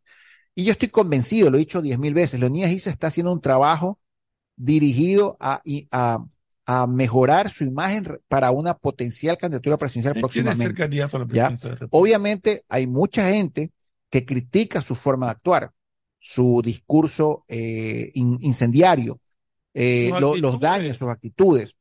Pero también quiero decirte, Fernando, que hay mucha gente, no sé si la suficiente para ganar una presidencia, que considera que el man es un valiente, ¿ya? Y obviamente es un tipo que es conocido a nivel nacional por lo que está haciendo. La gente tendrá que evaluar si esa es la actitud correcta de un candidato, más allá del conocimiento o de considerar lo que defiende los intereses populares, pero ya llegará el momento en que nos tocará a todos nosotros evaluar leer, eso. Lo que tiene que hacer es leer el libro que escribió Leonidas Isa. Y bueno, yo sí lo he leído y siempre y nos hemos, Y preguntarse si quieren, si quieren, si eso puede llegar a ser un presidente de la República, si eso es lo que necesita un país para presidente. Claro, Entonces, así es. Un último tema, solamente para... ¿Cuál es tu opinión sobre eso que yo decía al comienzo de que la Asamblea está dispuesta a darle trámite inmediato a un proyecto de ley de libertad de religiones. Mira, eh, Fernando, la constitución actualmente eh, permite una libertad de religión. El país, en la constitución de García, de Gabriel García Moreno, el país tenía el país religión católica. Claro, era el país católico. Ya. La constitución de Loy Alfaro Delgado era una eh, Laica. laica. O sea, así de sencillo. Y el Ecuador es un país laico. El país es un país laico. Y la de Correa y la del 98 también era laica. O sea, o sea, la, única, la, la única vez que yo recuerdo, que es la que acaba de mencionar, era cuando don Gabriel García Moreno impuso en su constitución respectiva, porque a todos nuestros líderes les encanta poner su propia constitución, pues, ¿no? Establecía que la religión obligatoria era la católica. Y las demás casi que Y perseguidas. eh, en las constituciones decían algo de Dios que lo suprimieron en las siguientes constituciones porque decían que el Ecuador era un país laico y que dentro de un país laico pues hay libertad de religiones, de credos, pues, los ateos todos tenemos los mismos derechos. Entonces, me llama la atención que, y no sé realmente el contenido, pero sí me llama la atención que se presente un proyecto de, de ley de libertad de religiones en estos momentos, según dice el presidente de la Asamblea, en estos momentos de inseguridad y de peligrosidad que vive el país. Yo no tengo nada que ver la religión con lo que está pasando en el país, ¿no? Lo que pasa, Fernando, es que nuestros políticos tienden a utilizar la religión también para atraer adherencias. Y la religión, y la religión nunca debe ser utilizada para eso. Ya, yo pienso que la religión y la política tienen que mantener una distancia profunda y jamás intercalarse. Yo entiendo que eh, la conferencia episcopal de repente intervenga en algunas situaciones, como lo que pasó recientemente, entre los diálogos, entre los supuestos diálogos entre la CONAIE, FENOCIN y FEINE con el gobierno. Pero yo soy, siempre he sido el criterio de que la religión tiene que estar absolutamente alejada de la política. Es más, con todo respeto, yo no, yo, yo no estoy de acuerdo que el Partido Social Cristiano se llame Social Cristiano. Me parece que eso no debería ser. O que algún partido político coja un- una, una imagen religiosa para utilizarla como imagen política. Esas son cosas que no deberían suceder. Pero en este caso particular, pues, yo no veo para qué implementar una ley cuando hay absoluta total de religiones en el país y hay absoluto respeto a las religiones. Tú puedes ver cómo tenemos tranquilamente templos del- Sí, de, lo- de los últimos días Todo, de los- aquí en la Avenida de las Américas, en Guayaquil, aquí, de aquí en Guayaquil, este, tenemos en la Avenida de las Américas, Plaza Añín, el templo de los, los santos de los últimos también, días, eh, de los mormones. Yo tengo muchos amigos evangelistas, Yo también. tengo muchos Yo amigos también. de otras Y hay religiones varias iglesias y evangélicas. todos nos llevamos perfectamente sin Así ningún inconveniente. O sea, yo no veo por qué sería necesario aclarar, cuidado al, al tratar de aclarar, oscurecemos más. pues, Es que sí quiero, sí quisiera, y si lo puedes conseguir, te, te agradecería. Sí Yo, quisiera yo tengo, yo tengo muchos amigos de diferentes religiones y la verdad que me llevo perfectamente con todos. Digo, sí es quisiera- más, admiro a los musulmanes que se casan cuatro veces. Así que Yo sí quisiera ver de qué se trata este, este proyecto de ley antes, antes de poderlo criticar más, pero me llama la atención que en un país donde hay libertad de culto, donde hay libertad de religiones, donde tú profesas la religión que tú creas conveniente, que quieran en la Asamblea Nacional proponer un decreto de ley de libertad de religiones. Créeme, Fernando, que la Asamblea Nacional tiene mucho tiempo libre. Hay mil cosas más importantes de eso. Reformas a, la Ley Orgánica de Seguridad Social, reformas a la Ley Orgánica de Protección Pública, Falta- reformas a la Ley Orgánica de Empresas Públicas, reformas a la Ley Orgánica de Servicio Público. O sea, créeme que hay Falta todo tanto, eso. Hay falta tanto también que para hacer. hacer el día- El, bendito Código del Trabajo, por favor, el Código del Trabajo del año 37. Por favor, que alguien haga algo Ah, para pero- mejorar el Código del Trabajo. el día del ¿Ya? y el día del O sea, hay tanto que hacer, eh, Fernando, aquí en este, en este país.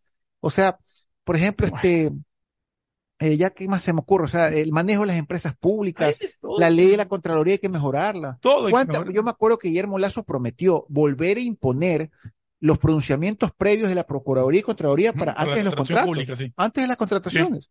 Disculpen, Fernando, eso quedó en el olvido. Me parecía tan importante que cuando tú iniciabas un procedimiento de pública, pedías primero un conocimiento previo que, que- ayudaba, no digamos que impedía, ayudaba. pero ayudaba y todo. Entonces la Contraloría tenía verificado el proceso, tenía lo- las características, todo el tema y te Pero ya que revisaba. todo esté bien en- ¿Ya? dentro de la ley y todo. Así es, por ejemplo, el CERCOP me parece que no funciona. Yo creo que el CERCOP se lo puede mejorar muchísimo, porque aquí todo caso, todo el mundo hay- se queja de que, de que llegue sobreprecio En y el todo CERCOP tiene caso, hay muchísimas cosas, muchísimas cosas para tratar que andarse preocupando de estas que aparentemente no tienen Sí, por ninguna, eso te digo, los asambleístas tienen mucho tiempo libre. Nos vamos a un corte comercial y regresamos con deportes. Listo. Auspician este programa. Aceites y lubricantes Gulf, el aceite de mayor tecnología en el mercado. Acaricia el motor de tu vehículo para que funcione como un verdadero Fórmula 1 con aceites y lubricantes Gulf. Si te gusta el tenis, ahora llegó la oportunidad de vivir tu pasión en cualquier lugar con Bet593. Regístrate en bet593.es y recibe un bono de hasta 300 dólares. Sí, un bono de hasta 300 dólares para que pronostiques resultados cuando quieras. Bet593.es, sponsor oficial de la Federación Ecuatoriana de Tenis y tiene el respaldo de Lotería Nacional. Aplican condiciones y restricciones. Pedagogía, diseño, arquitectura, economía, medicina, comercio, turismo, nutrición, literatura, computación, psicología, trabajo social, electricidad, agronomía, animación digital. Son tantas las carreras que te ofrece la Universidad Católica Santiago de Guayaquil que no alcanzan a señalarse todas. Universidad Católica Santiago de Guayaquil siempre tiene sorpresas y beneficios para ti. Nuevas historias, nuevos líderes. CNT no deja de sorprendernos. Ahora contamos con la mejor plataforma para la gestión de datos, gracias al convenio logrado con Oracle, una marca mundialmente reconocida por el desarrollo de innovación tecnológica. ¿Pero qué significa? Soluciones vanguardistas, seguridad y eficiencia en la administración de información de las empresas. ¿Y cómo nos beneficia? Este modelo de nube te permitirá optimizar tiempos de respuesta, mayor eficiencia en costos, seguridad en el acceso máximo rendimiento al contar con equipos especializados, alta disponibilidad de información. Por esto y más, la CNT y Oracle son el aliado ideal para el desarrollo de tu negocio o empresa. La CNT está comprometida con la rentabilidad social. Contáctanos para más información al 1-800-100-100. Atención al cliente. Asterisco 611, operador CNT. CNT Corporativo, arroba cnt.gov.es. Si querías que este 2023 te sorprenda, prepárate, porque llegó la promo del año del Banco del Pacífico. Ahora, por cada 25 dólares de ahorro programado, estás participando por premios increíbles cada mes. ¿Escuchaste bien? Puedes ahorrar y ganar todo el año. En marzo, empieza a ahorrar y participa por un increíble viaje a las Islas Galápagos, Banco del Pacífico. Viaja conectado con Internet a más de 150 países al mejor precio con el chip internacional Smart SIM de Smartphone Soluciones. Estamos 24 horas en los aeropuertos de Guayaquil y Quito, pasando migración junto al Duty Free. También en Plaza Quil, local 55, en San Borondón, en la avenida principal de Entre Ríos. Lo importante es que cuando viajes estés conectado, sin esperar conectarte un Wi-Fi. Conéctate directamente con tu chip al teléfono celular que quieras llamar a través del WhatsApp o de manera directa. No lo olvides, Smart SIM de Smartphone Soluciones te espera en el aeropuerto con atención 24 horas al día. Encuentra tu próximo vehículo en Inmobiliar. Tenemos un catálogo de autos, camionetas, jeeps, camiones y embarcaciones en la subasta pública de bienes muebles incautados de abril. Presenta tu oferta el miércoles 19 de abril. Para más información, escríbenos al 0987 932731. Inmobiliar, tu primera opción para comprar bienes.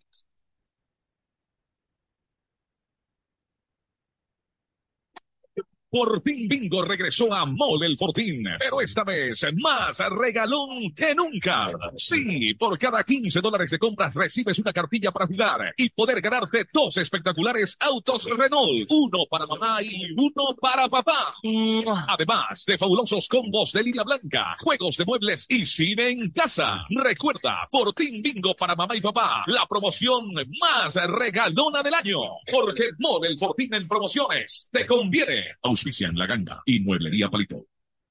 ¿Aló? ¡Felicidades! Estás participando en la llamada ganadora. Solo debes responder que necesito una promo para hacerla. Promo del año. Um, que tenga muchísimos premios y que participar sea facilito. Respuesta correcta. Ahorra y gana con la promo del año de Banco del Pacífico. Por cada 25 dólares en tu ahorro programado sumas una oportunidad para participar por premios increíbles cada mes, todo el año. En marzo participa por un viaje a las Islas Galápagos. Banco del Pacífico. ¿Buscas oportunidades de inversión con alta rentabilidad? Inmobiliar te invita a ser parte de la próxima subasta pública de bienes inmuebles. Tenemos propiedades en Guayas, Pichincha, Manabí y Loja. Presenta tu oferta el viernes 21 y lunes 24 de abril. Para más información, escríbenos a nuestro chat de WhatsApp 099-477-3181. Inmobiliar, tu primera opción para comprar bienes.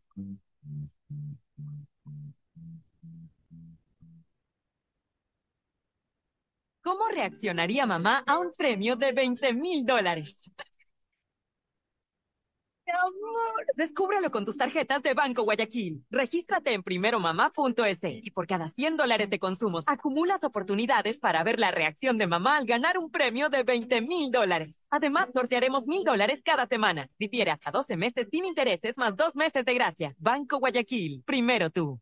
La CNTEP tiene como objetivo ser la principal proveedora de telecomunicaciones del país, con la oferta más competitiva del mercado, acceso, conexión, servicios de calidad y visión social. La empresa trabaja para que las y los ecuatorianos tengan acceso a la tecnología y conectividad. La corporación brinda productos que conectan vidas, especialmente de las poblaciones más vulnerables y de los sectores más alejados del país. La estatal devuelve sus recursos en beneficio del Ecuador, que se reinvierten en proyectos para mejorar la condición de vida de los ciudadanos. La CNTEP crece e innova constantemente, ya que está comprometida con la transparencia, eficiencia y sobre todo la rentabilidad social. Trabajamos por mantener los servicios bajo condiciones de calidad que aporten a reducir la brecha digital, al bienestar de las personas y a afrontar los retos que el futuro nos depara. Con Claro veo mis videos favoritos en YouTube con gigas gratis. Porque del 13 al 24 de abril, todos los paquetes prepago desde 3 dólares vienen con 3 gigas adicionales gratis para ver YouTube por 3 días. Activa tu paquete prepago en la aplicación Mi Claro o en tu punto Claro favorito. Más información en claro.com.es. Estamos en la hora del pocho. En la hora del pocho presentamos Deportes, Deportes.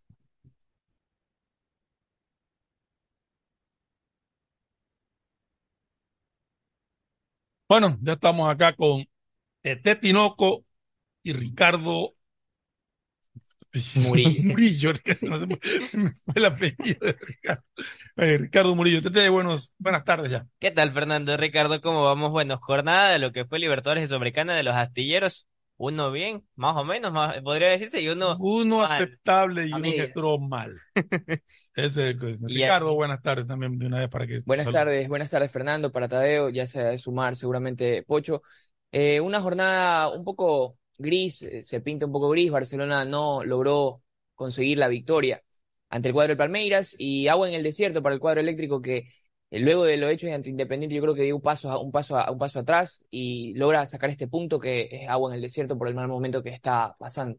Sí, ML tiene una racha que ya la analizaremos más adelante, eh, pero siempre en un torneo internacional sacar un empate, un punto de visitante es importantísimo. Yo creo que Melec logró su cometido, pero comencemos con Barcelona. Antes de Barcelona, eso, decirle, o sea, ya que hablaban de Melec y mencionabas con el partido con Independiente, John Jairo Sánchez eh, va a ser baja a dos partidos. Eso después, a Melec lo, vemos después. Sí, Veamos, sí. vamos con Barcelona ahorita. Después conversamos de lo que sea de Melec. Veamos lo de Barcelona que, que cayó de, de local ante Palmeiras, que no, que tampoco es un equipo que está atravesando un buen momento, pero que definitivamente es un rival copero, un equipo ducho en torneos de Libertadores, y ayer eh, lo demostró, tuvo un triunfo 2-0 que complica enormemente las posibilidades de Barcelona, Las en- expectativas. más aún con el triunfo de Bolívar en eh, De 4 por 0. de 4 por 0 contra Cerro en, en La Paz, perdón, en Asunción. Y ese partido, o sea, ese grupo está ya con ¿Cómo Bolívar. a están la- las posiciones exactas de ese grupo ya con gol Bolívar diferencia y 6 todo? de una- más 5. 6 más 5 de gol diferencia. Palmeiras 6 más 1 de gol diferencia. Barcelona 3 menos 2. Y el cuadro de Cerro Porteño 3 menos 4 de gol diferencia. Está complicado. ¿Y las próximas fechas cuáles? Las próximas jornadas de lo que es Copa Libertadores, que esto ya es para el 23 de mayo, Barcelona va a viajar a, hasta La Paz a visitar al Bolívar, mientras que en el caso de Palmeiras va a jugar en esta ocasión de local recibiendo, perdón, de visita, recibi- visitando Cerro Porteño. Van de visita, dos de visita tiene el cuadro de Palmeiras. Y Barcelona también tiene dos de visita. Dos de visita seguidos. Primero allá en, ah, en Bolivia y luego en Brasil. Y cierra acá con el cuadro del Cerro. El que tiene dos de locales es Emelec. Sí. en el. Melec cierra- tiene Dos dos de locales. local, cierra con dos partidos. Así van rotando y así tiene Barcelona el grupo C de la Copa Libertadores. Posibilidades de Barcelona. Y ojo que su rival, Están duras, están bien duras, pero le queda la posibilidad de una co- de, de competir por, Por Copa por Sudamericana. octavos de Copa Ah, Sudamericana. Si es que queda tercero en su grupo, ser uno de los mejores terceros para jugar con uno de los segundos de, y de ser segundo fase de grupo. en el grupo D, por ejemplo, lo lidera Fluminense con nueve puntos, está The Strongest, Sporting Cristal y River Plate con tres puntos. O sea, en caso de que Barcelona llegue a caer segundo, ahí está con Fluminense. River está primero. River cuarto con tres puntos. El líder es Cuarto. Con nueve puntos en el grupo D, que podría ser rival de Barcelona en caso de quedar segundo del grupo C. Porque es uh, primero con segundo. Sí, pero yo a Barcelona, Lo veo más en Sudamericana. sí, es, es que veo que les toca jugar con el líder en La Paz, ¿Y en dónde también? Con un equipo que ha demostrado que, que está bien, que ha ganado sus dos partidos y En que ha goleado de visitante, no le ¿no? va- no le va muy bien, Entonces realmente, realmente sí llama la, la, la, la atención. La, yo- realmente Bolívar eh, pensaba que iba a hacer un buen papel, pero lo que, lo que ha hecho hasta ahora es, Impecable. es muy interesante porque golear de visitante no es fácil. Hablando un poco del juego de Barcelona, yo no. Ustedes vieron el partido de la- yo estaba viendo el Sí. partido de Melec, Sí, por lo sí. tanto, Eh, solamente yo- vi la parte final. No endoso, no los dos goles a Víctor Mendoza, pero yo creo que en algunas. Uno fue podría- penal, ¿no? Sí, No fue penal. uno podría haber Clarito. hecho. Clarito alguna- en algunas No jugadas podría haber hecho algo más. A ver, pero, pero, porque en un penal el arquero